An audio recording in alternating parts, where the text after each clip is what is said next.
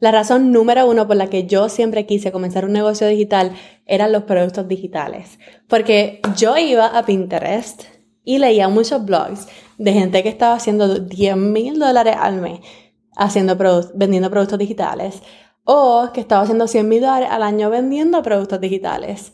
También leía mucho sobre marketing de afiliados y esos dos me llamaron mucho la atención. Pero los productos digitales siempre han sido mis favoritos. Como consumidora y también como creadora, porque ya llevo tres años vendiendo productos digitales y hoy quiero hablarte de lo bueno y lo malo de los productos digitales. Este es el episodio 139.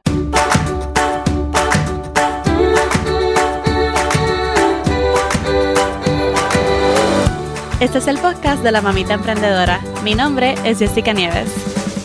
Escucha aquí conversaciones para aprender cómo otro ha logrado alcanzar sus sueños y aprende los mejores trucos para abrir tu negocio, lanzar tu blog, manejar las redes sociales y mucho más. Eso no es lo único, hablaremos también de nuestra vida de madres y cómo hacer de todos nuestros sueños poco a poco una realidad. Te doy la bienvenida al podcast de Mamita Emprendedora. Mi nombre es Jessica Nieves. Si estás escuchando el podcast de primera vez, te doy la bienvenida. Hablamos sobre contenido, email marketing, estrategia digital, todo para ayudarte a crear contenido estratégico para tu negocio digital y ayudarte a lanzarte si no lo has hecho todavía. Entonces, hace tres años llevo ya vendiendo productos digitales. Entonces, definamos primero qué es un producto digital. Un producto digital es un activo, según Shopify. Un activo es un asset o un bien, algo, algo que recibe, algo que vale, que es intangible, no se puede tocar o un elemento multimedia que puede venderse y distribuirse online una y otra vez sin necesidad de renovar el inventario. Y esa parte es muy importante. Entonces, normalmente compramos productos digitales, hoy en día más que nunca. Yo creo que ahora mismo estoy mirando acá al frente lo que tengo y los videojuegos ahora son completamente digitales. Piensa que antes se vendían CDs para, los videojuegos y tenías que tener un CD y comprarlo. Ahora no, no reproducen CD, ahora no, no venden CDs, ahora todos son digitales. Ellos lo crean y lo venden. Al por mayor, escalable, bueno, millones los compran. Son productos digitales. Otros productos digitales que son más normales son, por ejemplo, las canciones. es verdad, cuando, especialmente cuando teníamos como que el iPod, no sé, no sé si se acuerdan, que teníamos el iPod y teníamos que comprar las canciones que queríamos en nuestra, en nuestra library, ¿verdad? Thank you, Jesus, for Spotify. Gracias por Spotify. Una suscripción, tenemos toda la música que queramos. Pero si tú quieres comprar la música, tú puedes ir a, a Apple Music y comprar las canciones que tú quieras. Esos son otros ejemplos de productos digitales. Yo, como consumidora, yo compro muchísimos productos digitales. Por ejemplo, en Etsy. Yo compro mucho y he comprado spreadsheets en Google Sheets o en Excel como para presupuesto de mi familia. Entonces como que no me gusta hacerlo en una página en blanco y ya. Quiero tener ya una plantilla hecha de algún experto en contabilidad y que me haya hecho esa plantilla y yo usarla y ya está. Eso es un producto digital que yo he comprado.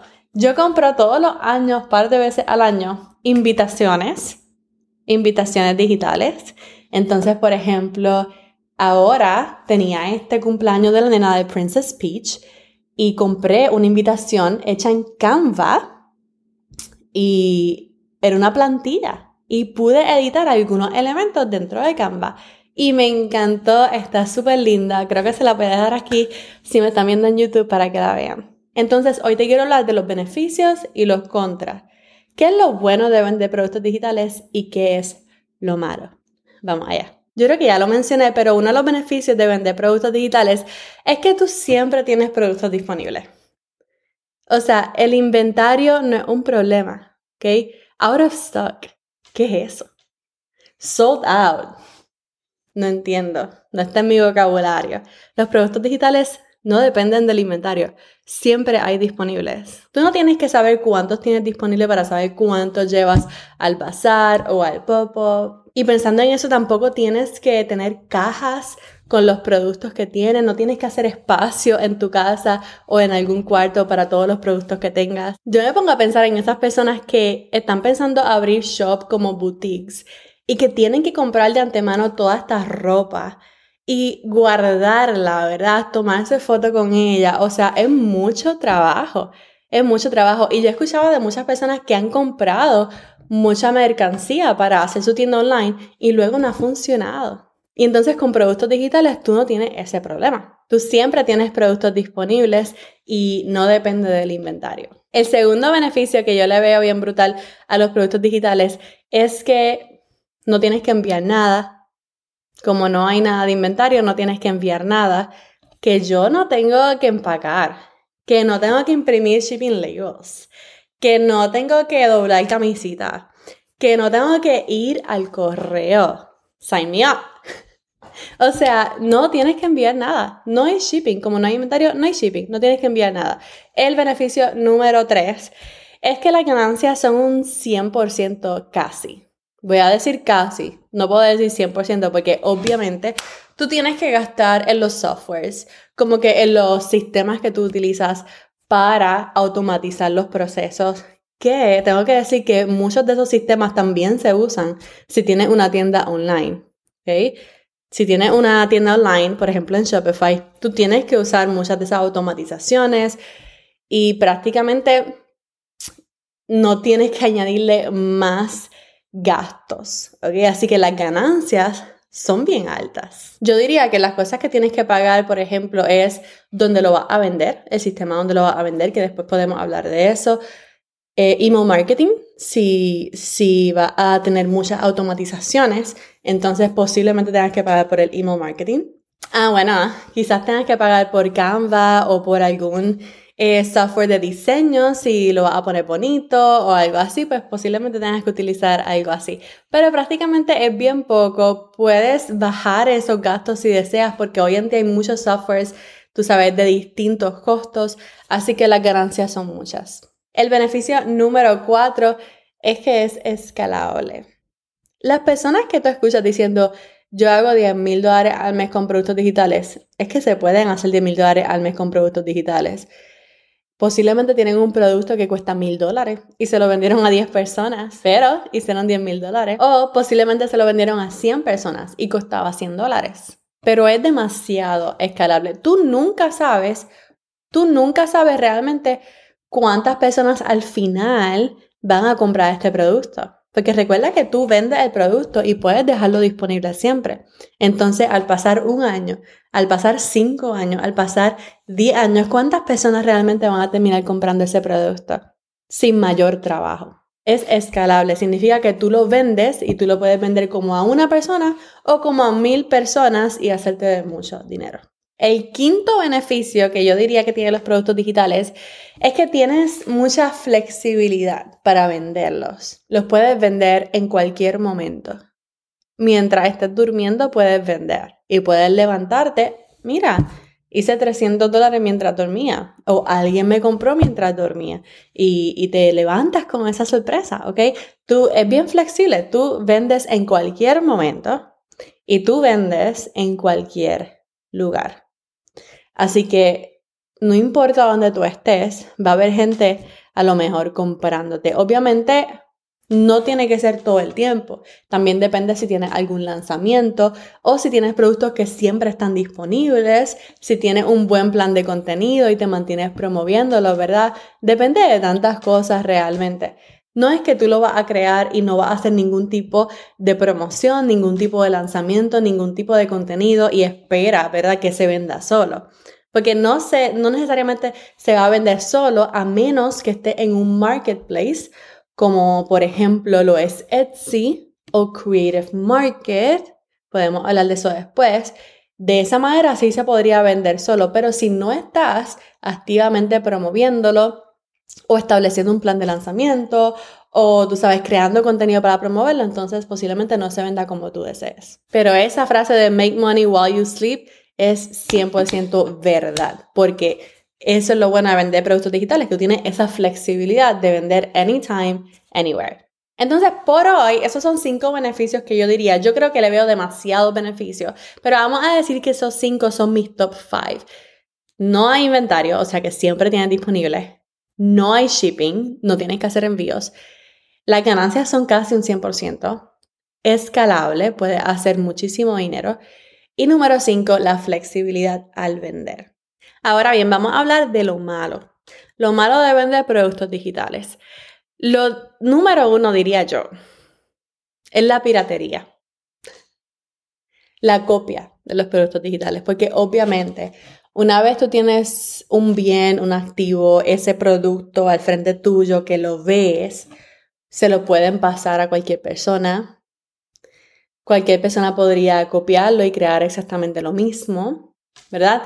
Y lamentablemente se ve mucho, se ve demasiado.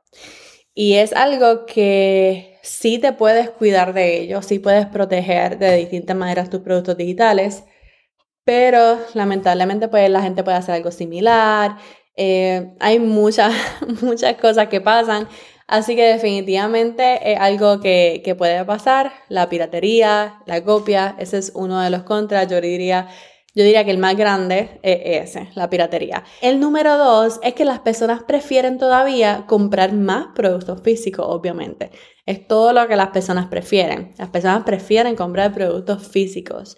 Y más en Latinoamérica todavía como que hay mucha gente que, que ven productos digitales y están como que... Mm, mm", piensan que le van a robar, piensan, ¿sabes? Como que, que voy a recibir y hay como un bias como que esa división de como que no. Y ven a alguien vendiendo productos digitales y pueden como que, mm. Como que no voy a comprarla y ella vende productos digitales. Entonces es como que ese side eye, tú sabes, como que, mm, productos digitales, como que no sé. Y entonces puede estar esa, esa malinterpretación, ese malentendido y esa preferencia que obviamente la gente siempre va a tener con los productos físicos. Sabiendo eso, sabes que no puedes venderle simplemente a todo el mundo porque no todo el mundo ama los productos digitales y es algo que tienes que tener siempre en mente. Y yo diría que el contra número 3, el contra número 3 es que pueden ser mucho trabajo al principio, al principio. Cuando yo quería vender mi producto digital, yo decía, contra cuánto tiempo realmente necesito para vender este producto digital. ¿Cuál va a ser mi primer producto digital? Y yo decidí que iba a hacer un workshop. Yo dije, tiene que ser una clase en vivo, ¿ok? Porque es lo único para lo que tengo tiempo, ¿ok? Y es algo que tú puedes hacer si tú eres mamá emprendedora. Si tú no tienes tiempo, tú dices, bueno, vamos a hacer algo en vivo, porque es algo que realmente puedo hacer. Puedo pedirle a mi esposo, a mi mamá, a mi suegra, mira, me vela a los niños dos horas, es lo que necesito, dos horas. Y yo puedo entregar una clase en dos horas, ¿ok? Y eso es lo que yo hice. No tenía tiempo, ¿ok? ¿Cómo yo creo algo para vender si no tengo tiempo? Tú entonces puedes crear un workshop. ¿Y qué pasa? Que mucho trabajo al principio, ¿verdad? Tú piensas en crear ese workshop y tú no lo vas a crear sin slides, tú puedes crear una presentación bella, so uno saca tiempo para hacer un outline, un bosquejo, ¿okay? uno saca tiempo para hacer la presentación bien bonita, moderna y lo mejor de todo es que tratas de hacerlo de la mejor manera para no repetirlo y porque sabes que a lo mejor se puede vender después. Entonces, pues tienes que cuidarte de hacerlo de la mejor manera en ese momento. Entonces, tienes todo este trabajo de antemano. Tienes, por ejemplo, para mí, yo tuve que dar el workshop, ¿ok? Y di el workshop, se llamó TikTok para emprendedores, fue mi primer workshop. Lo di en vivo, dos horas, más preguntas, ya tenía la presentación hecha. Entonces, luego lo que hice, que también fue trabajo, fue cortar, ¿verdad? Todas las lecciones, empaquetarlo como un producto digital que se viera como un mini curso y entonces después preparar todo que se viera bonito. Pero ¿qué pasa después? Es todo ese trabajo y después ¿qué pasa? Ya está. ya está listo. Lo pueden comprar cuando deseen, ¿ves? Entonces, tú pasas mucho trabajo al principio cuando tú creas tu producto digital. Pasas mucho trabajo. Tú quieres crear un curso, es mucho trabajo. Tú quieres crear un workshop, es mucho trabajo. Bosquejo, presentación. O sea, especialmente si un curso es largo, pero ¿qué pasa después? Tú lo vendes, ya está listo y ya lo puedes escalar, porque te lo pueden comprar 25 personas, pero te lo pueden comprar 100 personas también. Mucho trabajo al principio y luego es escalable. Así que es una buena manera de, pasar tiempo, tú sabes, creando un producto digital y, y tú sabes, poniéndolo bonito, perfeccionándolo, para que entonces lo puedas vender después. Si tú quieres hacer eso, yo tengo un mini curso que se llama Ruta Workshop, lo voy a poner aquí. En Ruta Workshop son como 5 o 6 lecciones donde te enseño a hacer eso que expliqué. Te enseño cómo hice TikTok para emprendedores, cómo vendí un workshop sin haberlo creado todavía. Así que si te interesa, está disponible en la shop. Esos son los contras que yo lo veo, prácticamente la copia y la piratería de los productos digitales. Número dos, las personas prefieren comprar productos físicos. Número tres, es mucho trabajo al principio, aunque después puede ser escalable. ¿Tú tienes algún beneficio o algún contra que se me haya quedado? Si fue así, ponlo en los comentarios. Vamos a hablar sobre productos digitales. Y si tienes una idea de algún producto digital que quisieras crear, ¿cuál sería? Si te encantó este episodio, recuerda ir a Apple Podcast, déjame tus cinco estrellitas y cuéntame qué te pareció. Cuéntame sobre algún comentario, hazme una pregunta, déjame un emoji, lo que tú desees. Y también lo puedes hacer en Spotify, puedes dejarme tus cinco estrellitas y puedes comentar o dejarme un comentario dentro de la descripción del episodio. Ahora sí, esta es Jessica despidiéndose por ahora. Hasta la próxima y bye bye.